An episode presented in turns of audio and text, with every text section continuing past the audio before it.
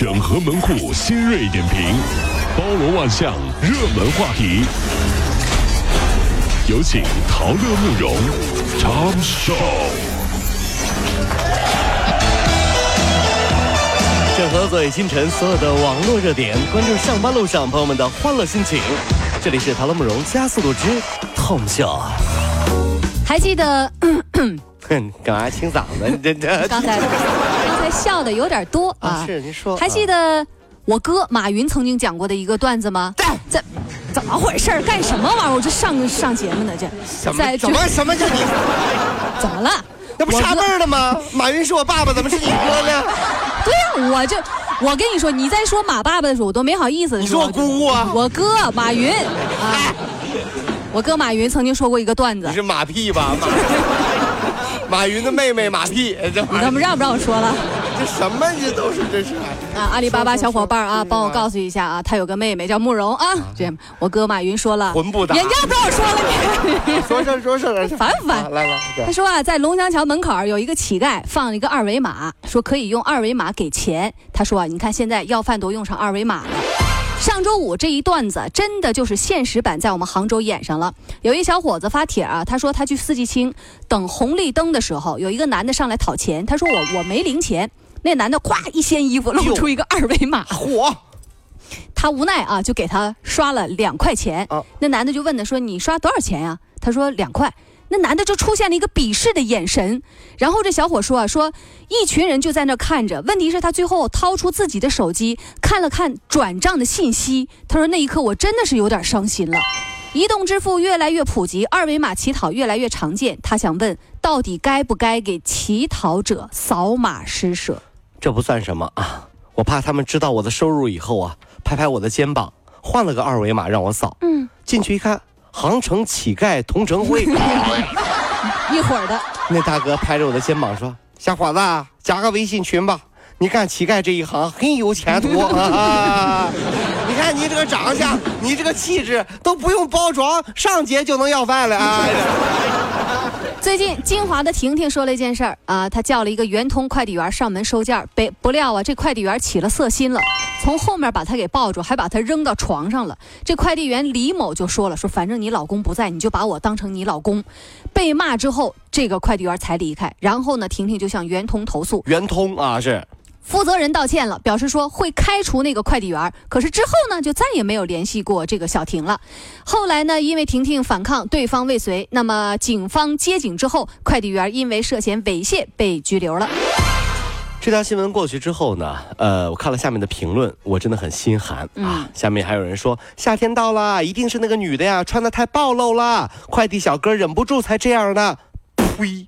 我就不明白，说这样话的人其实比流氓还流氓。什么叫因为女性穿的性感你就忍不住了？我说难听点啊，大小便你都能自理，这事儿你就忍不住了？你给流氓找台阶下，那是比流氓更流氓的老流氓。我告诉你，那些网络上的喷子啊，真的，你这时候你有点就是三观正一点就？动不动就说哎，你肯定是因为女的怎么怎么地，怎么怎么地，你这这那帮是流氓是人吗？那是，真的是这样。在郑州，十一岁的女孩离家出走四天未归，六十八岁爷爷满街啊就贴那个寻人启事，流着泪说：“你快回来吧，爷爷爷想你啊！”孩子的大伯说了。孩子啊，因为把垃圾弄到床上了，被爸爸说了几句，爸爸让他打扫，结果这孩子就离家出走了。哎呀，现在的孩子真厉害啊，说走就走。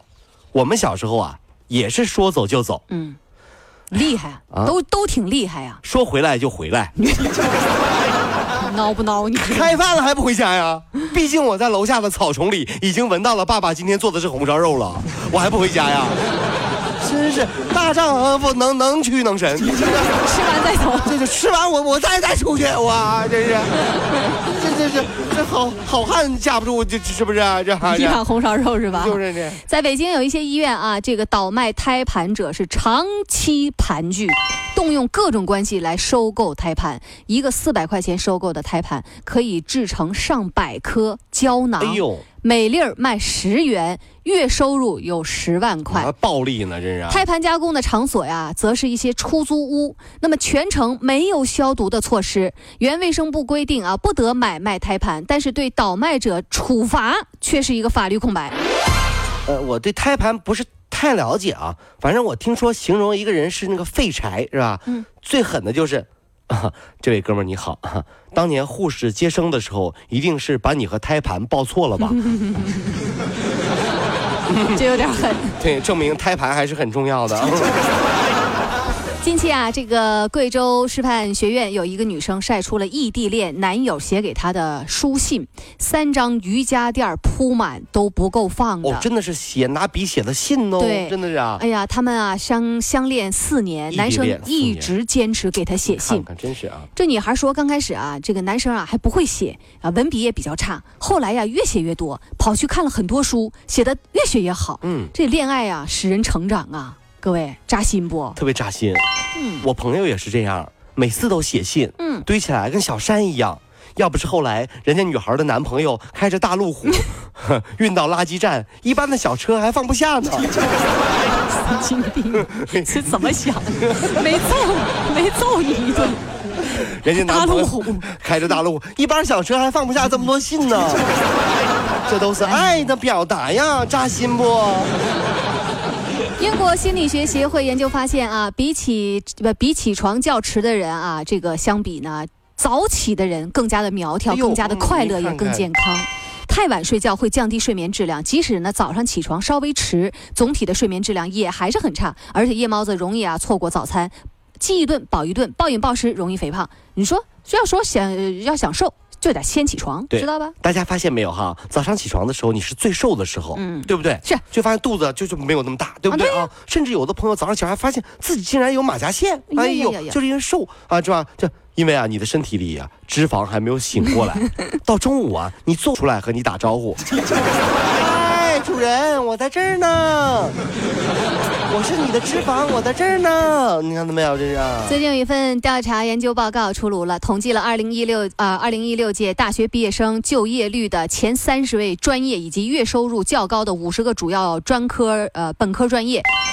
呃，跟大家说说啊，排名前十本科专业的就业率最高的是软件工程、工程管理、哦，建筑环境与设备工程、您看看，电气工程及其自动化，还有信息管理和信息系统、护理学、热能与动力工程、机械电子工程。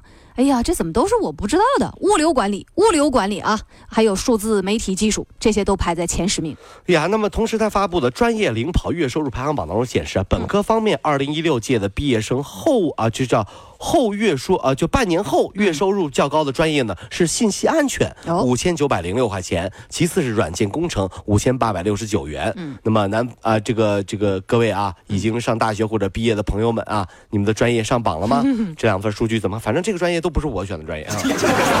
没有一个是跟我们搭点边儿的，对啊，各位有没有想过，其实这个社会的工作构架是百分之二十的理科生管了百分之八十的文科生。对，对，那为什么那么多人还是想选文科生呢？因为文科生谈恋爱比理科生早。啊，出来混都是要还的，各位